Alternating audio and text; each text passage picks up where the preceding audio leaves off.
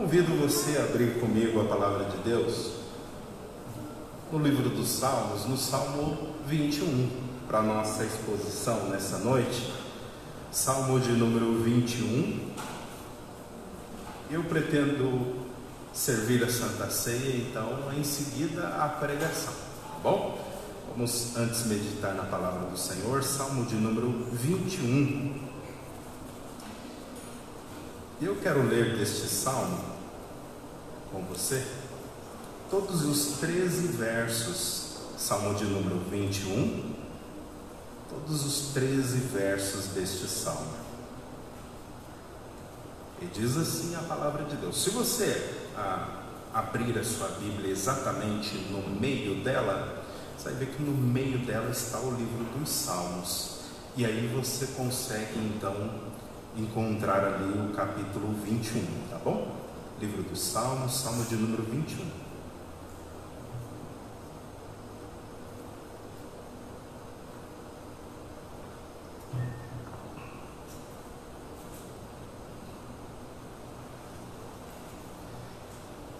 E diz assim a palavra de Deus para todos nós. Ao mestre de canto, um salmo de Davi. Na tua força, Senhor, o Rei se alegra, e como exulta com a tua salvação. Tu lhe satisfizeste o desejo do coração e não lhe negaste as súplicas dos seus lábios. Porque os supres das bênçãos de bondade e lhe pões na cabeça uma coroa de ouro puro ele te pediu vida e tu lhe deste, sim, longevidade para todo sempre. Verso 5: Grande é a glória dele por causa da tua salvação, de esplendor e de majestade o cobriste, pois o puseste por bênção para sempre e o encheste de alegria com a tua presença. O rei confia no Senhor e pela misericórdia do Altíssimo jamais vacilará a mão dele alcançará todos os seus inimigos, a sua mão direita apanhará os que o odeiam.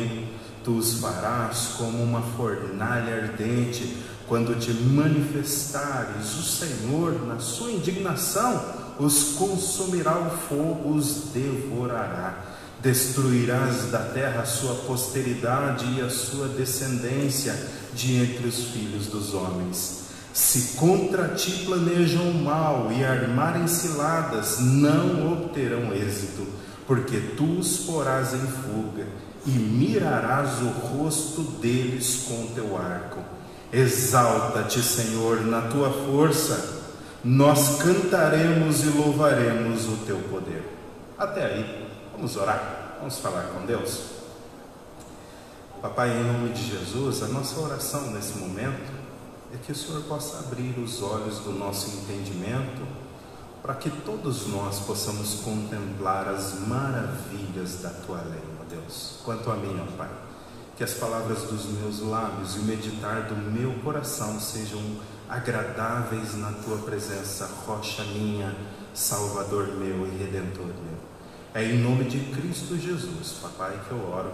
Amém. Meus amados irmãos, na semana passada nós estivemos meditando no Salmo, Salmo de número 20, e naquele momento nós então podemos contemplar que foi um salmo que foi produzido para ser cantado um dia antes de sair à guerra. Então, um dia antes, a tropa já reunida, eles era um dia que não se dormia e não se descansava Estavam todos prontos, espada na mão, escudos, a roupa, a couraça, os cavalos, tudo estava pronto, as flechas, os arqueiros, todos prontos para saírem então à batalha. E antes de sair à batalha, eles cantavam então o Salmo de número 20, pedindo ao Senhor então guarda, proteção, que o Senhor fosse à frente deles e então que lhes desse a vitória naquela batalha. Principalmente que o Senhor guardasse a vida do rei, a vida da liderança, para que o povo não fosse disperso. Nós chegamos agora no Salmo de número 21, e é um salmo que ele está imediatamente ligado ao Salmo de número 20, como nós veremos então adiante. O Salmo de número 21, ele seria cantado depois da batalha. Ok? O Salmo 20 antes de sair a batalha e o Salmo 21 depois da batalha, então. O povo todo reunido, então, cantaria o Salmo de número 21. Eu quero começar, então, pensando com você sobre o segredo da gratidão.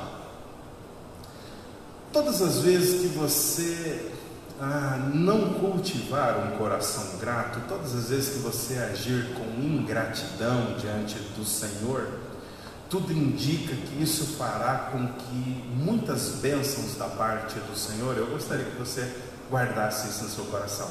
Muitas bênçãos da parte do Senhor não alcançarão você. E eu vou lhes mostrar isso a partir das Escrituras. O contrário é verdade. Todas as vezes que você cultiva, então, um coração grato, Deus parece alcançar você com mais e mais bênçãos até que você transborde então ah, para aqueles que estão à sua volta. Então, o segredo do coração grato, e esse o objetivo meu desse sermão, então, é fazer com que você cultive um coração agradecido. Algumas pessoas reclamam porque Deus colocou espinhos entre rosas. Você já ouviu essa frase? Por que, é que elas não agradecem a Deus por ter colocado rosas entre os espinhos? Eu vou lhes explicar. Há algumas pessoas que olham para um incrível ramo de rosas, um buquê bonito de rosas, e elas tudo que percebem ali são os espinhos, e às vezes, uma por outra, uma pétala ali que esteja ah, com algum problema. Este é o caráter de pessoas ingratas. Elas enxergam apenas aquilo que é mal, aquilo que é ruim. Elas não conseguem enxergar aquilo que é bom. Tudo indica que a reclamação ela é algo natural no meu e no seu coração. A reclamação ela é mais natural do que a gratidão. Por exemplo, você um dia vai ter filhos, e se você já os tem, você sabe que o que eu vou dizer é a mais pura verdade. Você não precisa ensinar as crianças a reclamar das coisas, elas fazem isso naturalmente.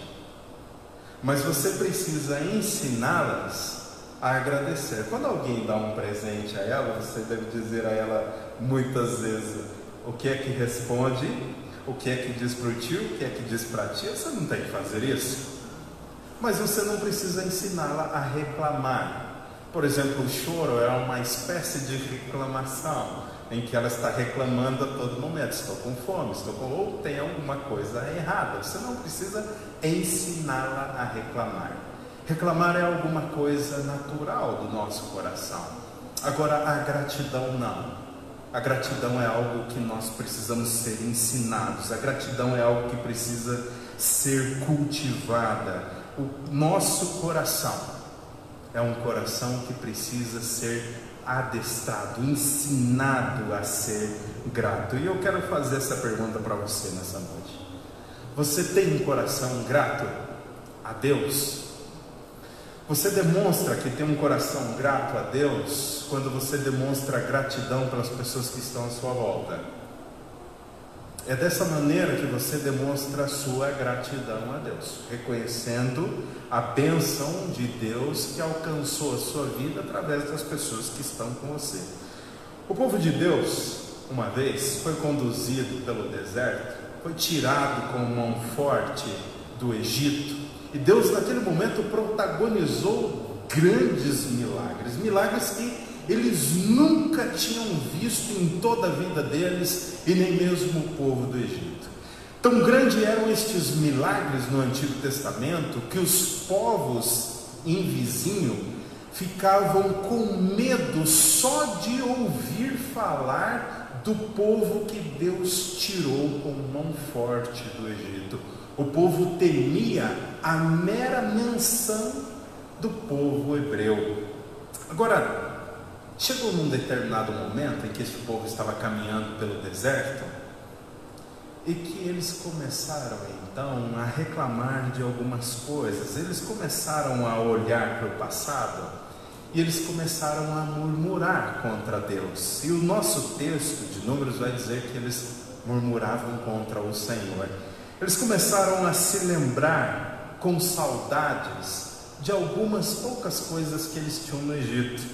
Eles começaram a reclamar que estavam com saudades do peixe, dos pepinos, dos melões, dos alhos, das cebolas do Egito. Agora eles se esqueceram do principal. Quando eles começaram a olhar para estas coisas, eles se esqueceram que aonde eles tinham estas poucas coisas, eles eram escravos. A vida deles não era boa. Eles eram espremidos, apertados ao máximo. Eles eram colocados em trabalho esforçado e em produção de tijolos, de tal maneira que a média de vida de alguns deles era no máximo 50 anos tamanha a pressão que era exercida sobre eles naquele trabalho que eles executavam então no Egito. Agora aqui estão eles, caminhando pelo deserto, Deus está diante deles, Deus é uma coluna de fogo de noite, aquecendo eles, para que eles não morram de frio no deserto. Deus é também uma nuvem pela manhã, protegendo eles do sol escaldante. Deus envia para eles como comida o maná, o pão do alto. Mas isso não está bom para eles. Deus os libertou e isso não está bom para eles. Deus demonstrou poder nesse processo todo e isso não está bom para eles. Eles estão olhando para o passado, estão olhando para o presente estão olhando também para o futuro, para cima, e tudo que eles veem é o maná de Deus. O maná de Deus está por todo lado na terra. A bênção de Deus vem de todos os lados e tudo aquilo que eles enxergam é a bênção de Deus por todos os lados. Agora eles não conseguem é reconhecer a bênção de Deus vindo dos céus sobre a cabeça deles. O maná era uma pequena uma espécie de uma pequena semente branca, parecida com coentro. Então eles cultivam, pegavam aquilo, amassavam, faziam tortas, faziam bolo, faziam todo tipo de comida. Mas eles olham para aquilo e aquilo não está bom para eles. Eles então reclamam, porque só tinham para comer aquilo.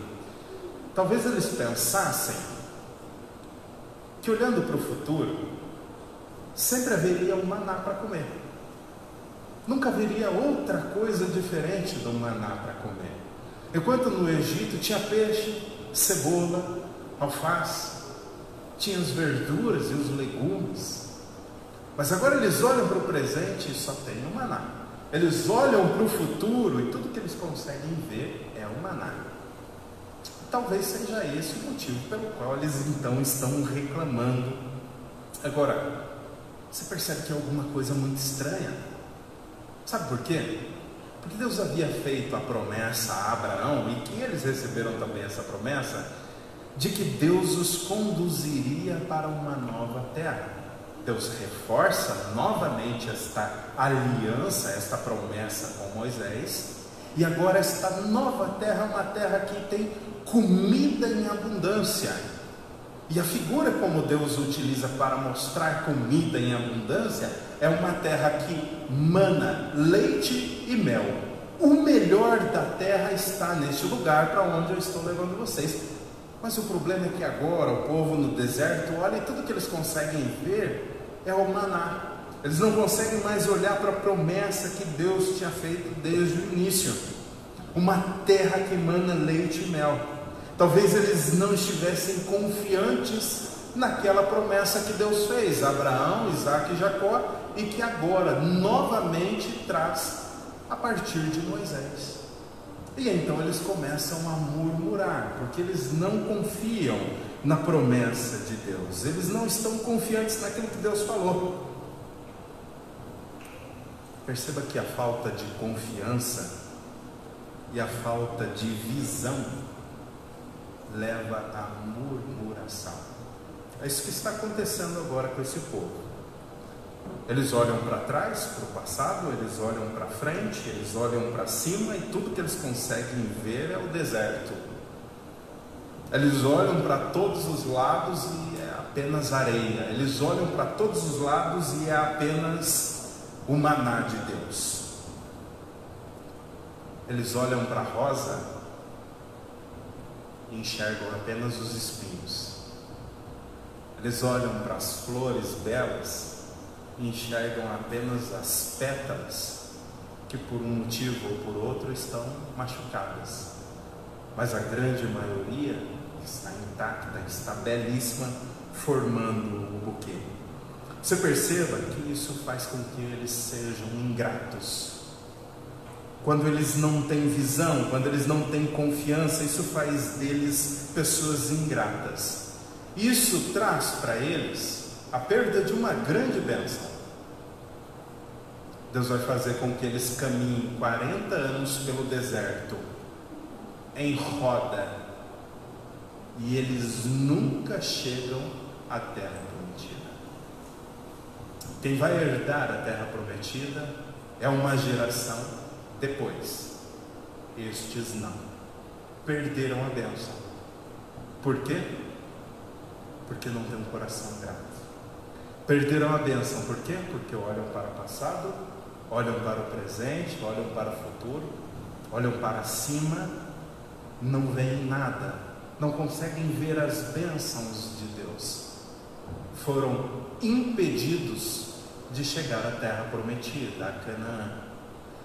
Perceba como cultivar um coração grato pode trazer a nós algumas bênçãos da parte de Deus, e se nós não tivermos cuidado, então, em cultivarmos um coração ingrato, isso pode nos privar de muitas bênçãos de Deus. E quem sabe se não é esse o seu caso nessa noite? Quem sabe se você não tem cultivado durante muito tempo um coração ingrato e isso tem privado você de grandes bênçãos que Deus pode trazer sobre a sua vida e sobre a sua família. Agora, aqui está Davi no Salmo 21, na contramão deste povo que estava no deserto. Depois dele vencer uma poderosa batalha, depois de orarem aquilo que está no Salmo de número 20, de cantarem aquilo que está no Salmo 20, saírem à batalha e então vencerem uma poderosa batalha, Davi agora olha para trás e ele reconhece que aquilo que aconteceu, que aquela vitória deve ser tributada ao Senhor. Eles devem celebrar juntos, como povo de Deus, a vitória que Deus concedeu. Eles devem celebrar, eles devem cultuar, eles devem cantar aquilo que está no Salmo de número 21. Eles pretendem fazer isso de uma forma diferente dos vizinhos que eles têm. Os povos vizinhos, depois que eles ganhavam algumas guerras, a forma como eles demonstravam gratidão aos seus deuses, uma forma muito ruim. Eles faziam cultos e então sacrificavam algumas crianças. O que você acha de fazer um culto e sacrificar algumas crianças para Deus. Isso parece alguma coisa muito ruim.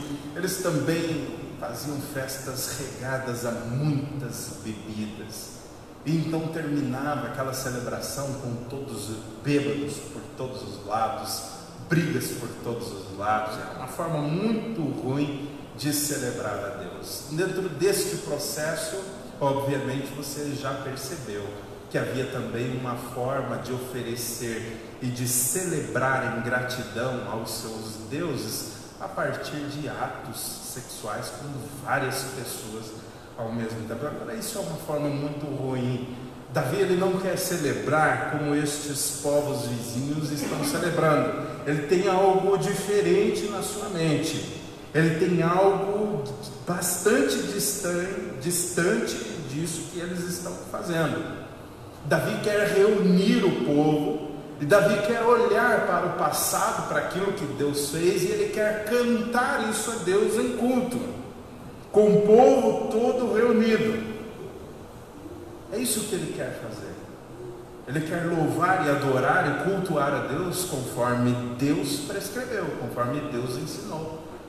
e não conforme os povos vizinhos e não conforme as outras nações.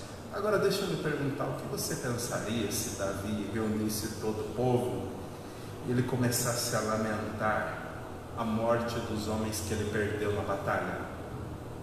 Em toda batalha há perdas, há baixas. Nesse momento ele poderia reunir o povo e começar então a se lamentar. Aqueles que foram perdidos, aquelas centenas, milhares que foram perdidas. Isso honraria a memória daqueles homens? Tudo indica que não. Agora é exatamente isso que alguns de nós fazemos depois de algumas grandes batalhas da nossa vida.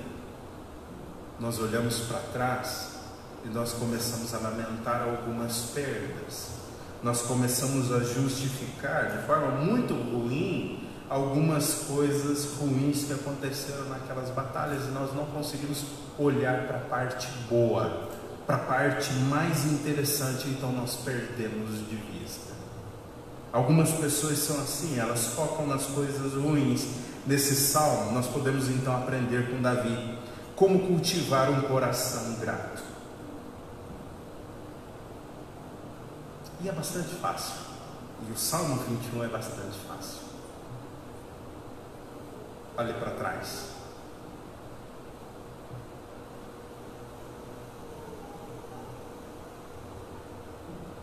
Olhe para frente. Olhe para trás. Olhe para frente. Olhe para cima. Olhe para a sua história, para as lutas pelas quais você passou. E veja como Deus esteve atuante em todos aqueles momentos Veja como Deus fortaleceu você fisicamente, como Deus protegeu você. E de forma muito natural, nenhum homem, uma mulher natural aguentaria passar pelas lutas e pelas batalhas que você passou. Perceba a atuação de Deus no passado. Agora olhe para frente e perceba que o mesmo Deus que atuou no passado permanece atuando e vai atuar ainda no futuro. Olhe para cima e louve esse Deus que permanece atuante sobre a minha e sobre a sua vida. Versos de 1 a 7, leia comigo. Perceba como o salmista faz com que o povo reunido olhe para trás. E assim diz ele nos versos de 1 a 7. Na tua força, Senhor, o rei se alegra. E como exulta com a tua salvação, tu lhe satisfizeste o desejo do coração, e não lhe negaste as súplicas dos seus lábios, porque o supres das bênçãos de bondade, e lhe pões na cabeça uma coroa de ouro puro. Ele te pediu vida e tu lhe deste, sim, longevidade para todo o sempre Grande é a glória dele por causa da tua salvação. De esplendor e majestade o cobriste, pois o puseste por bênção para todos, sempre o encheste de alegria com a tua presença. O rei confia no Senhor e pela misericórdia do Altíssimo jamais vacilará. Agora aqui está Davi, depois de uma poderosa guerra, depois de haver vencido uma guerra, vivo, ele reúne o povo todo consigo, e agora eles juntos vão entoar o Salmo de número 21 como um hino de gratidão ao Senhor, como um hino de reconhecimento daquilo que Deus fez por eles há alguns dias. Davi está agradecendo no Salmo de número 21, que Deus lhe respondeu quando ele cantou no Salmo de número 20. Davi pediu a Deus que Deus o protegesse, e agora está ele aqui, vivo e cantando. Davi pediu que ele pudesse vencer aquela batalha, e agora está ele aqui no Salmo 21, pronto para entoar cânticos de louvor a Deus em resposta a tudo aquilo que Deus fez. Davi havia orado, pedido vida, pedido que Deus prolongasse os seus dias, e isso foi respondido. O Senhor lhe atendeu as preces. Você pode perceber isso quando você lê no Salmo de número 21 a palavrinha salvação. Nesse caso, aqui no Antigo Testamento, a palavra salvação não é o mesmo que nós entendemos no Novo Testamento de salvação da alma, mas tem a ver com libertação em um tempo de guerra. Salvação libertação em um tempo de guerra. É isso que Davi está agradecendo e que Deus fez por ele. Nos versos de 1 a 7, a palavrinha salvação é trazida à tona. E Davi diz: Tu me libertaste. O Senhor preservou a minha vida em meio a batalhas sangrentas contra povos mais povos mais fortes do que nós. Tu nos preservaste, Senhor, grande Deus. Tu nos deste livramento, nos deste vitória. O Senhor nos protegeu, o Senhor guardou o rei, guardou a liderança, o Senhor guardou o seu povo.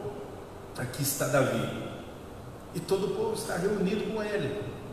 E eles estão cantando essas coisas, eles todos estão olhando para trás, para alguns dias, em que eles estiveram em uma batalha bastante renhida, é uma batalha bastante sangrenta, e agora eles percebem: aquele exército era mais poderoso e nós éramos mais fracos, mas tu, Senhor, aprove a ti nos dar a vitória. Então eles começam a contemplar estes detalhes da história passada e eles começam a olhar e ver a ação providencial de Deus. Eles não começam a olhar apenas para pontos negativos da história passada, da luta passada. Se você olha, o ponto central é a vitória. Eles estão com um ponto central em mente. E agora eles começam a olhar a partir desse ponto central alguns aspectos. Olha, aquele povo era mais forte do que nós. Neste caso, eles dominavam a arte do ferro. Os seus escudos eram maiores do que o nosso. As suas espadas eram maiores, mais afiadas do que as nossas. Os seus carros eram mais fortes. Então, a partir dessa perspectiva, da ação soberana de Deus protegendo eles, eles olham e começam a perceber alguns detalhes e a dizer: Grande Deus, o Senhor nos livrou. Deus proveu força Deus ouviu e respondeu a oração. Deus abençoou o seu povo com vitória. Deus preservou a vida deles na batalha. Deus alegrou o coração de todo o povo. Versos de 1 a 7. Agora aqui está a ação graciosa de Deus na vida deste povo. E eles estão olhando para trás e contemplando todas estas coisas. Eu estou dizendo isso porque muitas vezes você e eu conhecemos pessoas, e às vezes eu mesmo sou assim, e aqui está um grande desafio para mim. Nós conhecemos pessoas que olham para trás, que olham para a história, que olham para alguma coisa que você fez por elas, e tudo que elas veem no passado, no presente, olham agora no futuro, são coisas ruins, são aspectos negativos. Elas não conseguem cultivar um coração grato. Aqui está o povo de Deus numa direção absolutamente contrária. O aspecto principal está sendo preservado. Qual é o aspecto principal? A vitória de Deus. Agora, a partir disso, sim, eles podem olhar, houve algumas baixas, houve, mas louvado seja Deus, porque estes homens lutaram bravamente. Às vezes acontecem algumas coisas nas nossas vidas e aquilo que é central foi cumprido, aquilo que é central foi alcançado, mas às vezes, junto com isso, algumas coisas negativas aconteceram, são ramificações. Mas aquilo que é central alcançou a sua vida como uma bênção, como um incrível ramalhete de rosas mas às vezes você olha para aqueles pontos negativos e você se prende a isso. Eu conheço pessoas, amigos meus, amigos meu e da minha esposa, que olham para o passado e se prendem no passado em pontos negativos que aconteceram na sua história. Então são alvos de depressão, de angústia. não conseguem ter alegria no presente. Se você quer aprender a cultivar um coração grato, você precisa aprender a olhar como Deus agiu de forma providencial na história da sua vida até aqui. Olha quantos amigos seus já não estão mais vivos e Deus preservou a sua vida. Olha quantos casais já desfaleceram pelo caminho e se separaram, mas o teu casamento permanece firme. Olha quantos filhos se desviaram pelo caminho, mas os teus filhos, aprove a Deus mantê-los no caminho, mantê-los firmes. É o que Davi está fazendo agora nesse salmo. Ele olha para trás e vê que Deus agiu. Ele olha e vê que Deus agiu. E ele está agradecendo a Deus porque Deus agiu. Você pode olhar para as batalhas que você travou no passado de duas formas. Eu também posso olhar para elas de duas formas: com um olhar de lamento, um olhar de murmuração, assim como aquele povo que ficou prostrado no deserto, se lembrando do Egito, e que foi privado da bênção da nova terra, nós podemos fazer exatamente como eles você e eu podemos fazer assim. Você pode cultivar um coração grato, você pode olhar para as coisas do passado e deixar de perceber que o principal na minha e na sua vida foi cumprido. Está firme. Mas você pode, sabe, pegar ali os pontos principais, os, os pontos secundários, as coisas negativas e então se prender a elas e começar a lamentar elas, começar a reclamar por causa delas, e lamentar e murmurar por causa dessas coisas, e de repente até ficar doente, às vezes até adoecer as pessoas à sua volta, adoecer o seu marido, adoecer a sua esposa, adoecer a sua filha, o seu filho. Porque você é uma pessoa negativa, você pode cultivar assim a sua vida. E você conhece pessoas assim, pessoas que tudo que tem a fazer é se lamentar, é murmurar. Ou você pode fazer como Davi e como o povo de Deus. Você pode olhar com um olhar mais atento e um coração grato e dizer: Grande Deus, essa batalha eu só pude vencer porque o Senhor providenciou todas as coisas necessárias. Participei de grandes batalhas, Deus, e de todas o Senhor me livrou. Batalhas onde gigantes eram sempre maiores do que eu, e o Senhor a todos colocou prostrados. Você pode olhar dessa maneira, e você pode então perceber que é fácil cultivar um coração grato quando você percebe que Deus está agindo na sua vida, está agindo na vida da sua família que é que você tem cultivado nos últimos dias? Quanto tempo faz que a gente não ora agradecendo a Deus? Obrigado pela esposa que o Senhor me deu. Obrigado pelo marido, Pai, que o Senhor me deu. Obrigado pelos filhos, papai. Obrigado pela casa, Senhor. Obrigado, Pai. Mesmo que seja uma casa de aluguel, há muitos que nenhuma casa de aluguel tem. Obrigado pelo carro. Obrigado, Senhor, pelo trabalho, obrigado pela saúde, obrigado, Senhor, por isso, por aquilo, por aquilo outro, obrigado pelos amigos, Senhor, obrigado pela igreja que eu tenho, obrigado pelos irmãos que estão comigo, obrigado porque eles estão me visitando. Você pode olhar para o passado e ver Deus agindo na sua vida e cuidando de você. Agora você pode olhar para o passado e ficar apenas vivendo de passado. Você vai parecer alguém muito estranho, alguém que apenas vive das coisas do passado. Ou você pode aprender a, além de olhar para o passado, olhar também para o futuro e ter forças para continuar seguindo em frente. Às vezes é isso que todos nós precisamos, de um pouco de força para seguir em frente. Às vezes é isso que você está buscando, está precisando. Pastor, eu só preciso de um pouco mais de força para continuar seguindo em frente. Agora é isso que o salmista vai fazer a partir do verso de número 8. Ele deixa de olhar para trás.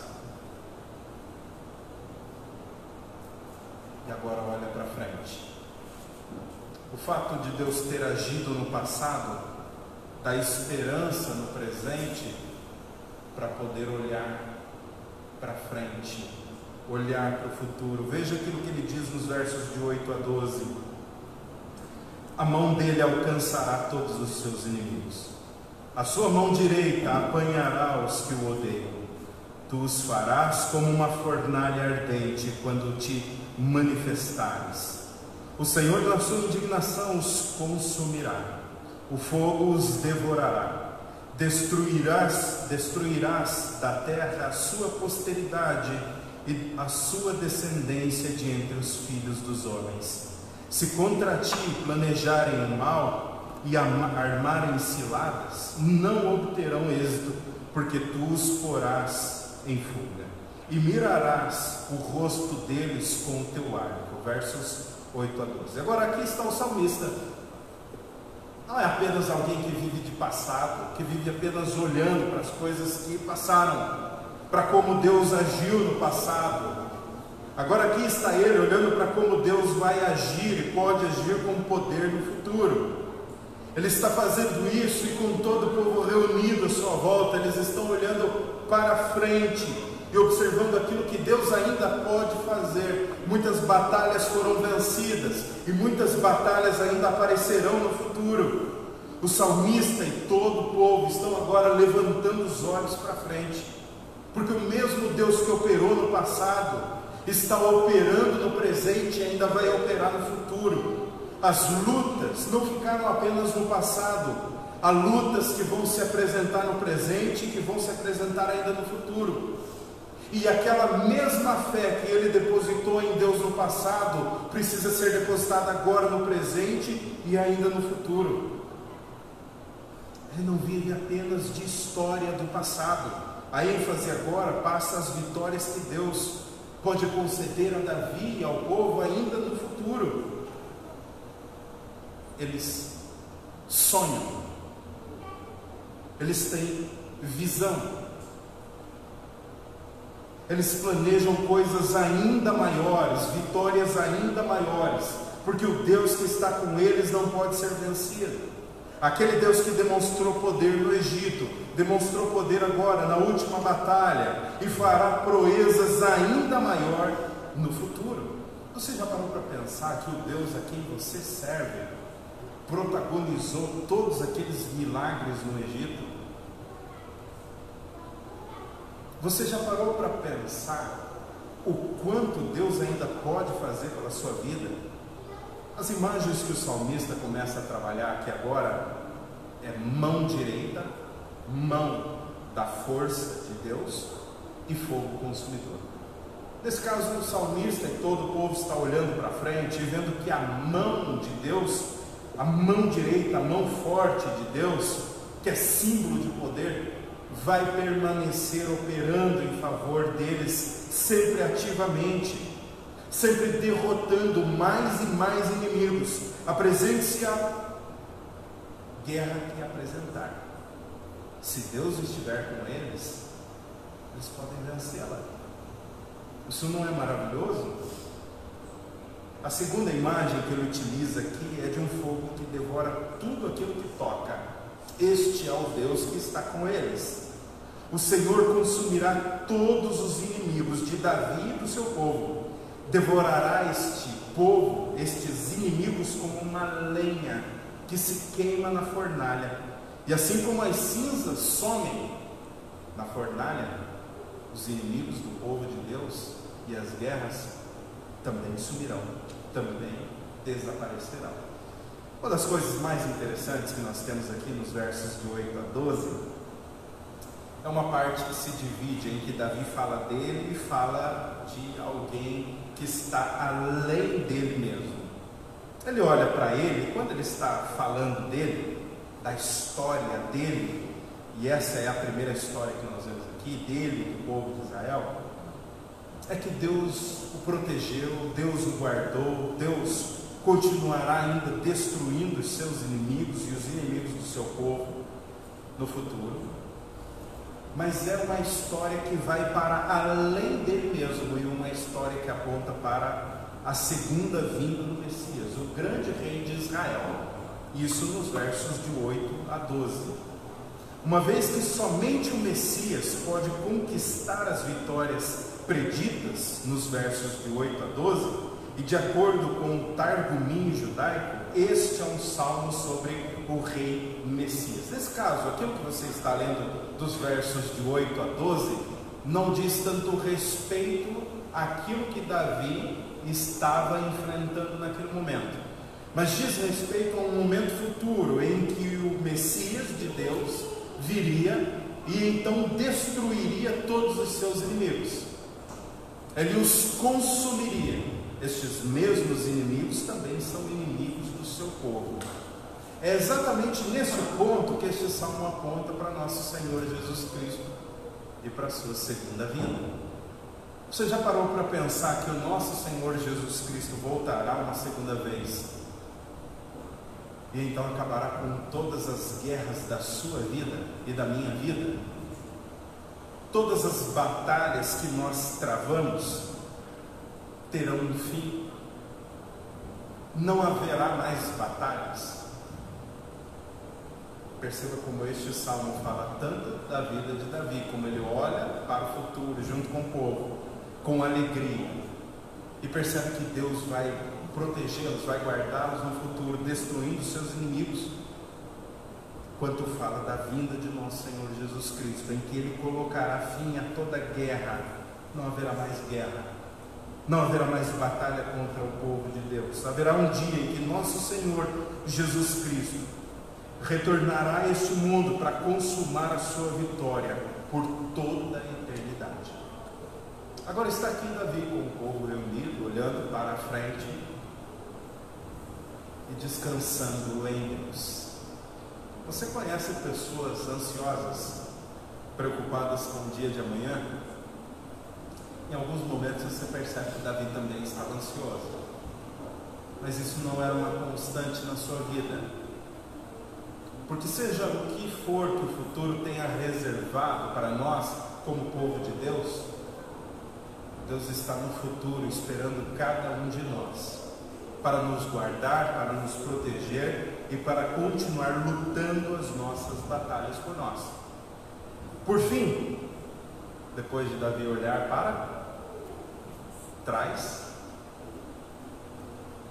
para frente, ele olha para cima. Verso 13. Exalta-te, Senhor, na tua força. Nós cantaremos e louvaremos o teu poder. Agora, aqui está Davi reconhecendo que todas as vitórias do passado, do presente e aquelas que vão se estender ainda para o futuro, devem ser atribuídas a Deus. A glória pela vitória dessas batalhas devem ser atribuídas ao Senhor. Davi vai dizer que ele será ainda coroado novamente, mas o que ele está dizendo aqui é que ele foi coroado uma vez, e a cada nova vitória o Senhor está coroando e confirmando de novo a sua filiação. Está confirmando que ele ainda permanece rei sobre seu povo. O salmista olha para trás, ensina o povo a contemplar a história, olha para frente olha para cima e encerra o salmo com os olhos aos altos. O salmo encerra como uma declaração ao Senhor e expressa louvores pela grandeza do Senhor, por tudo aquilo que Deus fez. Aqui está a grande chave, o grande segredo para cultivar um coração grato na minha e na sua vida, é contemplar a história pregressa, a história passada, ver a ação de Deus ver como Deus agiu de forma gloriosa e poderosa, e saber que este mesmo Deus ainda agirá no futuro que espera você.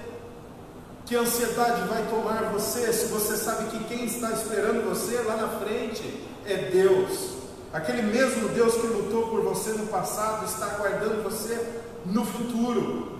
Isso faz você olhar com esperança para frente e faz você virar os olhos para cima e dizer: Grande Deus, louvado seja o Senhor por todas as batalhas que o Senhor nos fizeste vencer até aqui.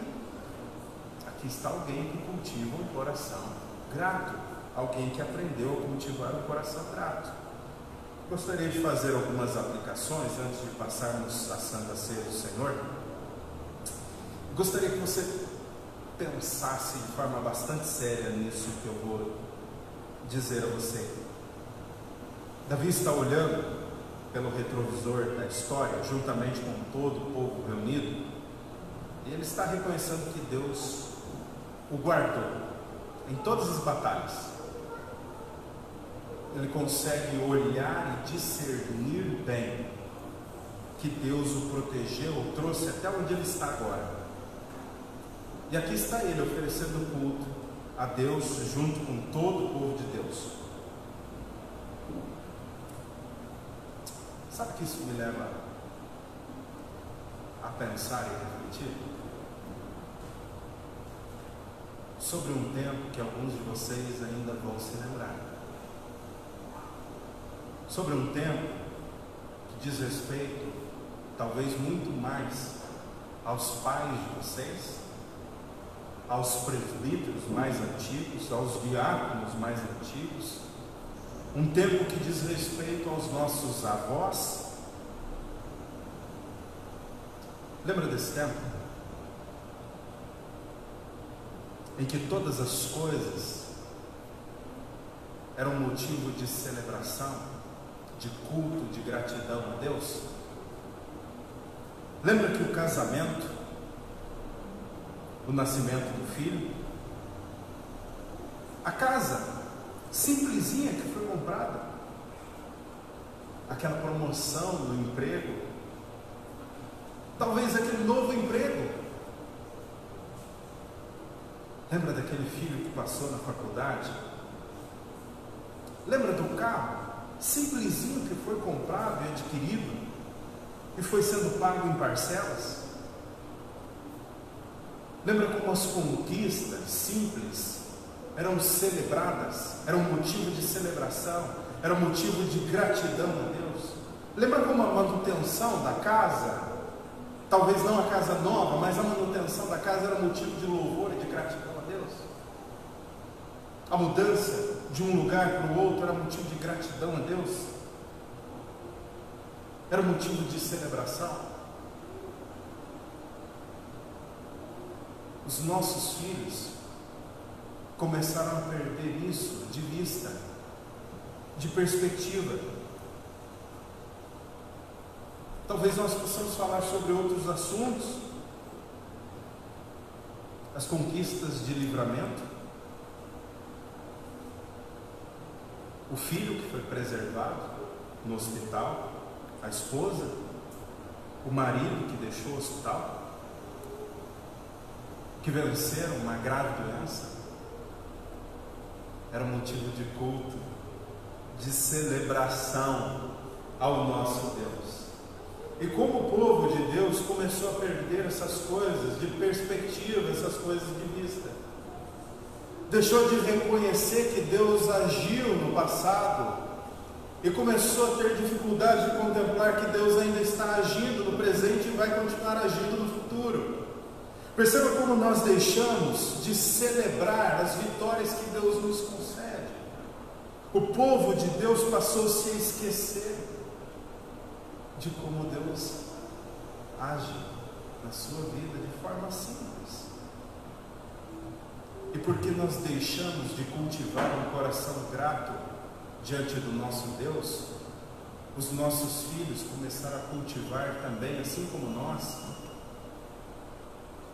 um coração ingrato, assim como o nosso. Começaram a espelhar aquilo que nós temos feito. Eu convido você a celebrar as pequenas e as grandes vitórias na sua vida, sempre oferecendo culto ao Senhor. Sabe como você faz isso? Chama três, quatro, cinco pessoas da igreja, três, quatro famílias da igreja seu irmão, traz um devocional hoje aqui em casa que nós vamos celebrar. Vamos celebrar o quê? Rapaz, nós vamos celebrar que nós compramos a nossa casa. Nós vamos celebrar que o nosso filho saiu do hospital. Nós vamos celebrar que o nosso filho nasceu. Nós vamos celebrar que a minha esposa passou no vestibular, que o meu marido passou no vestibular. Cultive um coração grato. Uma das formas que nós temos para demonstrar um coração grato é relembrando aquilo que Deus fez no passado, trazendo a memória, resgatando aquilo que Deus fez na nossa história. Para agradecer direito, é necessário lembrar quem Deus é e o que Deus fez. Então olhe para a história, a sua história, não a história dos outros, a sua história. Veja como Deus agiu na sua vida, como Deus protegeu, como Deus salvou você. Em terceiro lugar, aqueles que têm um coração grato devem expressar essa gratidão. Não existe gratidão silenciosa, tá bom? Abra a boca. Reconheça aquilo que a esposa fez, aquilo que o marido fez, aquilo que os filhos fez. Abra a boca, reconheça aquilo que Deus fez. Uma das formas como eles estão fazendo aqui é cantando, celebrando. Uma forma de demonstrar gratidão, uma forma de cultivar um coração grato. Em quarto lugar, meus amados irmãos, a composição do salmo e a reunião do povo de Deus para cultuar ao Senhor é uma demonstração de que Davi se recusou a celebrar e demonstrar gratidão como os povos vizinhos. A igreja, com o passar do tempo, ela começou a demonstrar a sua gratidão, assim como as pessoas de fora da igreja. Como, pastor? Bom, algo de bom aconteceu, casamento chegou aí as bodas de ouro, de prata, de bronze, de papel. E então nós vamos sair, vamos para a danceteria. Ou então nós vamos sair, vamos fazer alguma coisa que às vezes nós aprendemos a sair, a comer uma boa comida, e é bom isso, a ir a algum lugar digno, mas às vezes paramos ali às vezes isso é tudo que nós fazemos. Vamos jantar num lugar bastante romântico. Minha esposa falou hoje de um lugar chamado Terraço. Sei lá onde é que fica isso. Mas deve ser alguma coisa muito bonita. Então eu gosto. Mas às vezes a gente para só nisso. Às vezes a gente para só no churrasco. Entendeu? Às vezes a gente para só na comida. Às vezes a gente para só. A gente para aí. E Deus nessa noite está nos chamando para ir um pouco além. Está dizendo a nós: celebre culto de gratidão. Culto onde você reconhece que de fato eu agi na sua vida, que de fato eu fiz o que você está dizendo. Culto, ação de graças. Que Deus nos abençoe. Isso é um grande desafio para mim, eu tenho certeza que é um grande desafio para todos vocês e também para aqueles que estão nos ouvindo na transmissão nessa noite. Ninguém gosta de pessoas ingratas por perto. Portanto, é necessário que você cultive um coração grato.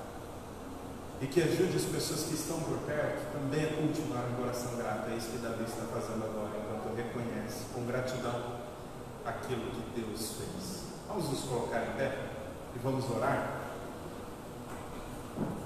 pedir a Deus que nos ajude. Deus, em nome de Jesus, Pai, ajuda-nos a demonstrar um coração grato diante do Senhor em todo o tempo. Ó Deus, nós não queremos ser privados de bênçãos grandiosas que nos esperam, Pai. Eu não quero ser privado, Pai, assim como aquele povo que ficou prostrado no deserto, porque apenas murmurava, Deus. Deus, eu quero olhar para as coisas difíceis e quero aprender a reconhecer as bênçãos do Senhor em meio a todas elas. Eu não quero olhar, Deus, para as rosas e me ater apenas aos espinhos, ó Pai, mas quero me dedicar à beleza das rosas, Pai. Dá-me uma nova visão, Deus. Dá-me um novo coração, Senhor. Dá-me um novo espírito. Ajuda-me, Senhor, a cultivar em mim mesmo um coração agradecido enquanto eu olho para o passado e vejo a tua ação graciosa, soberana e poderosa. Me ajuda a ter esperança no presente para olhar para o futuro e ver que o Senhor está me esperando no futuro, com o mesmo poder que está disponível a Deus. Ajuda-me a olhar para cima, Pai, e então a render ao Senhor graças, honra, glória, Pai, ao Teu nome, por tudo aquilo que o Senhor fez, por tudo aquilo que o Senhor faz, por tudo aquilo que o Senhor ainda fará na minha vida, na vida da minha família, ó Deus, na vida, ó Deus, dos meus netos que ainda virão, Pai. Ajuda-nos, Senhor. Seja com todos nós, é em nome de Jesus que nós oramos. Pai, ainda nessa noite nós vamos celebrar a Santa Ceia do Senhor e nós queremos fazer isso com um coração grato, Pai. Nós não queremos fazer isso de qualquer jeito, nós queremos, Pai, nos quebrantar diante da Tua presença nesse momento, ó Deus, e reconhecermos, Pai, tudo aquilo que o Senhor fez em nosso favor, principalmente em nosso Senhor Jesus Cristo, que é a maior de todas as coisas, Pai. Nos ajuda a celebrarmos a Santa Ceia nessa noite com um coração grato, Papai. É em nome de nosso Senhor Jesus Cristo que nós oramos. Amém, Senhor.